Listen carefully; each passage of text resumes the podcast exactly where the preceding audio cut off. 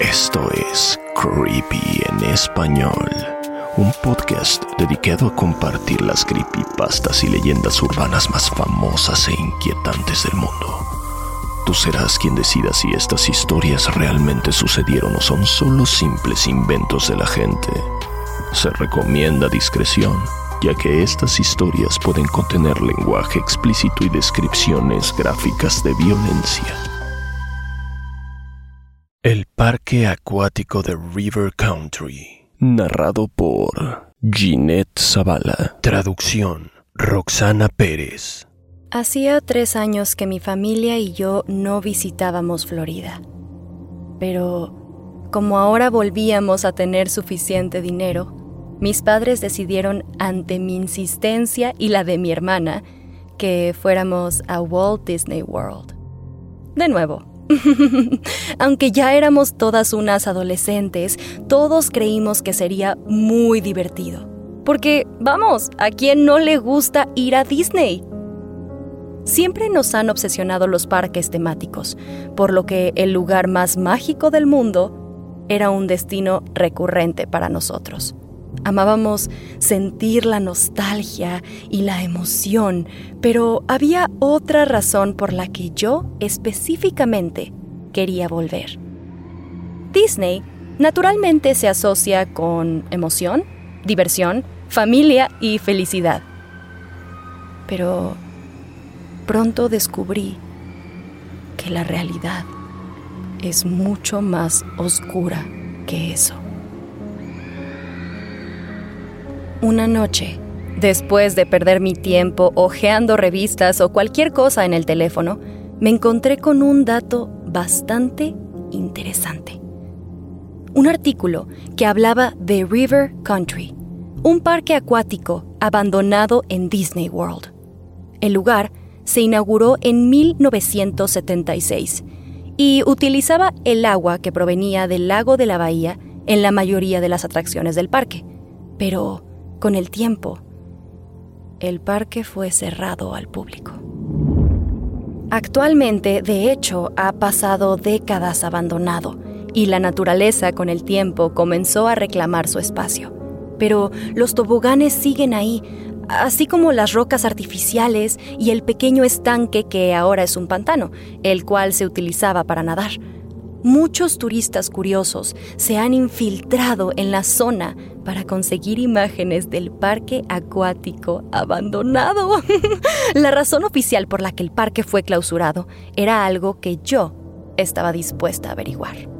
Me obsesionaba demasiado ver imágenes reales de la zona antes de que cerrara, ya que, por lo que he oído, era muy alegre y lleno de turistas por lo que tuve que ir a la biblioteca para encontrar imágenes del parque acuático. Ahí descubrí que estaban disponibles muchos videos antiguos que la gente había recolectado de sus áticos y donado a la biblioteca para contribuir con el archivo histórico de la zona. Y bueno, con la esperanza de encontrar alguna buena grabación, pregunté a la bibliotecaria si tenían videos antiguos sobre Disney World. Ella asintió con la cabeza y me llevó a una pequeña sección que contenía muchas cintas de video y algunos DVDs. Después de media hora de búsqueda, finalmente encontré una cinta con las palabras River Country. La bibliotecaria me condujo a una sala pequeña para poder proyectarlo y salió, mm, dejándome sola con la puerta cerrada. Entonces, bueno, yo introduje el cassette en la videograbadora y apagué las luces para poder ver mejor el video. Al principio solo se veía mm, estática, pero pronto aparecieron dos individuos frente a la entrada del parque River Country. Ambos eran hombres. El video se había filmado de noche, por lo que no había nadie más con ellos. Tampoco estaban encendidas muchas luces del parque acuático y la fecha en la parte inferior derecha marcaba primero de noviembre de 2001. Esto era particularmente curioso porque el parque acuático cerró definitivamente al día siguiente, el 2 de noviembre. Los dos hombres hablaban de cómo se les había negado la entrada al parque en la mañana y entonces por eso decidieron regresar en la noche, porque les dijeron que el parque había alcanzado su límite de capacidad de visitas. Entonces, también afirmaron que querían entrar a esa hora, ya que era el único momento en que podrían explorar la zona libremente. Los dos se dirigieron a uno de los toboganes más grandes del parque, el cual desembocaba directamente en el estanque, abastecido por el agua del lago de la bahía. Y una vez que ambos llegaron a la cima del tobogán, rodeado de rocas artificiales de color naranja, uno de ellos se preparó para deslizarse hacia abajo. Los dos parecían muy felices y finalmente el de la cámara acabó empujando a su amigo hacia abajo. Y en el video se perciben los gritos de alegría mientras descendía al estanque. El hombre de la cámara bajó por las escaleras para poder grabar a su amigo cuando saliera del tobogán. Y justo aquí es cuando el video empezó a inquietarme un poco. Después de esperar en la orilla del estanque durante unos tres minutos, nadie salió a la superficie.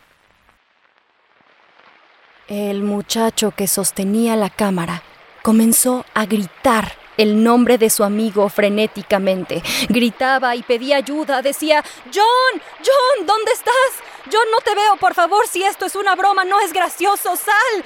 Sin embargo, Pronto vio la sombra de su amigo acercarse a él. Aliviado, empezó a acercarse, contento de que su amigo estuviera bien, pero se detuvo bruscamente. Su amigo tenía una profunda herida en la cabeza. La sangre se extendía alrededor de su boca e incluso goteaba por su barbilla. También le faltaba todo el pelo de la cabeza.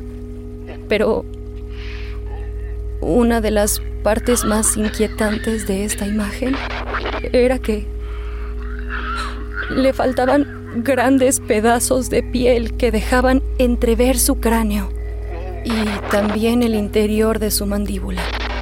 El ojo derecho se le había sumido por lo que solo podía verse la cuenca vacía. Sentí náuseas al ver esto y mi corazón también empezó a acelerarse. El muchacho salió corriendo como si su vida estuviera en peligro y yo, yo también. Yo quería apagar el televisor y huir de esa pequeña sala, así que me dirigí a la puerta, tomé la manija pero me detuve. El video se había detenido.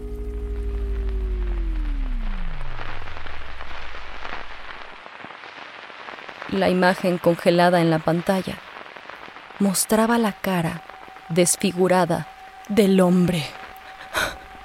La sangre cubría su rostro. El cráneo estaba expuesto y la boca muy abierta, llena de agua y bilis. De pronto un mensaje apareció en la pantalla. La epidemia comienza hoy. Al instante se apagó la luz. Me quedé sola en la oscuridad, temblaba de miedo, no podía ver nada, ni siquiera la puerta frente a mí. River Country había cerrado por ese motivo. Y era evidente. Ese era el gran secreto que ocultaba Walt Disney World. Ese lugar mágico al que todos anhelamos ir.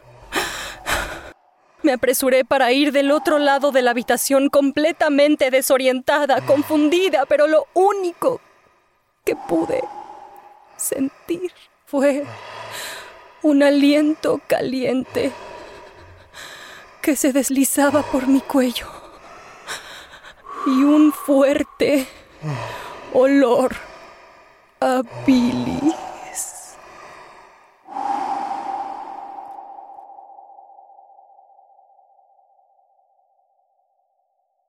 ADN binario. Narrado por Fernando Hernández. Traducción Roxana Pérez y Guillermo Ruiz de Santiago. Se dice que cuando le tomas una foto a alguien, capturas su alma con la cámara. Por lo tanto, si la imprimes, esa foto contiene un pedacito de esa persona, con el que podrás controlarla. No sé por dónde empezar. ¿Sabes qué es la sopa primordial? Es un verdadero océano de elementos, todos flotando al azar. A través de millones de años, todos los elementos se juntaron dando paso al primer organismo unicelular del mundo. Esta es una versión muy resumida, pero estoy seguro de que entendiste la idea. Avancemos unos cuantos miles de millones de años hasta principios de la década de 1990, cuando el uso de Internet comenzó a acelerarse rápidamente. Todos los hogares tenían una computadora, y las nuevas conexiones entre computadoras se abrían cada segundo. Trillones de bytes de datos comenzaron a transferirse por todo el mundo a la velocidad de la luz música, texto, sonido y, sobre todo, imágenes. Ahora bien, cuando le tomas una foto a alguien y se captura su alma, ¿qué sucede una vez que esa imagen se convierte en datos y se coloca en un disco duro? ¿Sigue el alma presente? 15 años después, creemos que sí. Creemos que una vez que la foto de quien sea se pasa a la computadora, junto a los datos de la imagen, se imprime en el propio archivo un plano del alma de la persona. Si analizas tu carpeta de fotos, ¿cuántas almas hay ahí? Y eso es solo el principio. Cada uno de estos planos del alma conserva piezas de un rompecabezas que son partes del alma misma. Recientemente, un grupo de hackers, que se autodenominan los cardenales, se interesaron por esta teoría y comenzaron a hacer experimentos encontraron anomalías dentro de las secuencias binarias de imágenes basadas en rasgos similares de la persona a la que habían tomado una foto. Un ADN binario, por así decirlo. Ahora estos hackers habían llegado a poseer un conjunto de tres archivos de datos extremadamente importantes. Uno en formato .avi, otro en .jpeg y otro en .mp3 cada uno de estos archivos poseían cualidades inexplicables. El primero era cuna.avi, el cual muestra lo que parece ser un grupo de adolescentes con una cámara de video casera, explorando el sótano de una casa. El video está completamente distorsionado y tiene muy mala calidad, pero casi al final, la cámara gira en un ángulo extraño y se puede distinguir a una joven de pie en una esquina, de cara a la pared. Su pelo es largo y negro y lleva algún tipo de vestido blanco. Solo se le ve durante una fracción de segundo. Pero muchas personas que han visto el video afirman que parece haber algo raro en ella, un poco deforme, en una manera difícil de explicar. Lo verdaderamente peculiar de este video es que, al final, la computadora solo mostrará una secuencia de un segundo de una ventana en una pared repetida 15 veces y luego dejará ver de nuevo a la chica, de pie al otro lado de la ventana, de espaldas al espectador, oscilando lentamente de un lado a otro. Después de unos momentos, el video terminará y la computadora del usuario se apagará permanentemente. Al final, se tendrá que formatear el equipo. El segundo archivo se conoce como agujas.mp3. Es un audio de 3 minutos de duración. Está extremadamente distorsionado. Y aunque de vez en cuando se puede distinguir algún tipo de voz hablando, la mayor parte del sonido es una especie de gruñido, como rugido seco repetitivo. Los usuarios que escuchan este archivo suelen experimentar náuseas extremas y pérdida de equilibrio durante un breve momento.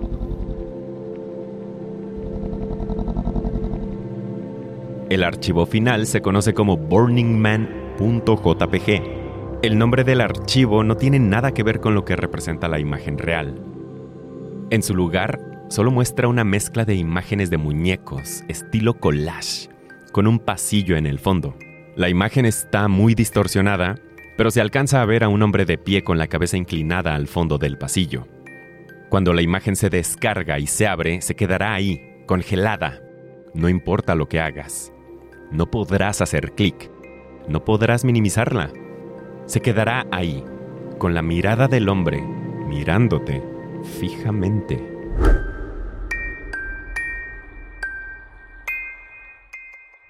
Lo que el grupo de hackers fue incapaz de descubrir fue al creador de estas imágenes. Esto aumenta el misterio, ya que usualmente las personas que reciben este archivo lo obtienen de correos electrónicos anónimos. Definitivamente, si alguna vez te topas con alguno de estos archivos, debes evitar a toda costa descargar cualquiera de ellos. Todos ellos tienen diferentes efectos perjudiciales, desde prácticamente formatear tu computadora, corromper el sistema, congelar el ratón o bloquear por completo el equipo.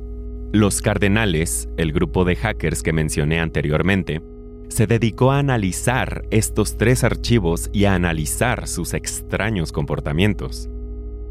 Habían oído hablar de otros archivos muy extraños de imágenes, datos, videos, etc. Pero nunca lograron recopilarlos todos, aunque algunos dicen que sí lograron hacerlo. Archivos como smile.jpg, barbie.jpg e inclusive suicidemouse.avi. Se dice que una vez teniendo todos los archivos en su posesión, el grupo los alineó y comenzó a trabajar meticulosamente a través de cada uno de ellos hasta llegar a su estructura binaria. Sorprendentemente, ocurrió algo extraño. Las copias de los archivos se unieron de repente para dar como resultado un único archivo nombrado, apenas respirando.exe. ¿Y qué pasa con este archivo? Bueno, no se sabe mucho más después de ese punto. Analizaron el archivo de todas las formas posibles. Al final, nada pareció suceder. Hicieron una copia de seguridad del archivo en un USB e intentaron reproducirlo una vez más. Una semana después, se encontró el cadáver de cada uno de los hackers desfigurados más allá del reconocimiento. La descripción de los cadáveres decía que parecía que habían sido acuchillados brutalmente en la cara y los brazos. Cada centímetro cuadrado de piel había sido mutilada, como si hubieran sido rebanados repetidamente con una afilada navaja de afeitar. El gobierno intentó silenciar el suceso, pero hubo algunas filtraciones en los medios de comunicación y la noticia se difundió rápidamente. ¿Y qué hay del USB en donde habían guardado la copia de seguridad? Un amigo que sabía de su existencia revisó más tarde la casa del grupo y no pudo encontrarlo. Según los informes, los policías incautaron esa USB y luego simplemente desapareció. Sin embargo, aunque intenten negarlo, el rastro continúa. El archivo reaparece cada cierto tiempo en computadoras alrededor del mundo. Los gobiernos tratan de encubrirlo, pero algunos medios de comunicación siempre logran filtrar la información. Solo basta con ver titulares sobre personas mutiladas en sus propias casas para saber que el archivo se ha cobrado nuevas víctimas. Así que si alguna vez recibes un correo electrónico incomprensible con un archivo adjunto etiquetado como apenas respirando.exe, por lo que más quieras, no lo abras. Creepy en español fue creado por John Grills y producido por Guillermo Ruiz de Santiago. Manda tu propia historia a creepyhistoriaspod.gmail.com y nos pondremos en contacto contigo. Síguenos en Instagram, estamos como arroba creepy en español. No olvides suscribirte a Creepy en español donde sea que escuches podcasts. Todas las historias compartidas en este podcast están bajo licencia de bienes comunes creativos o tienen el permiso explícito del autor. Ningún extracto de este podcast debe retransmitirse o distribuirse sin el consentimiento del equipo de Creepy en español y de su autor.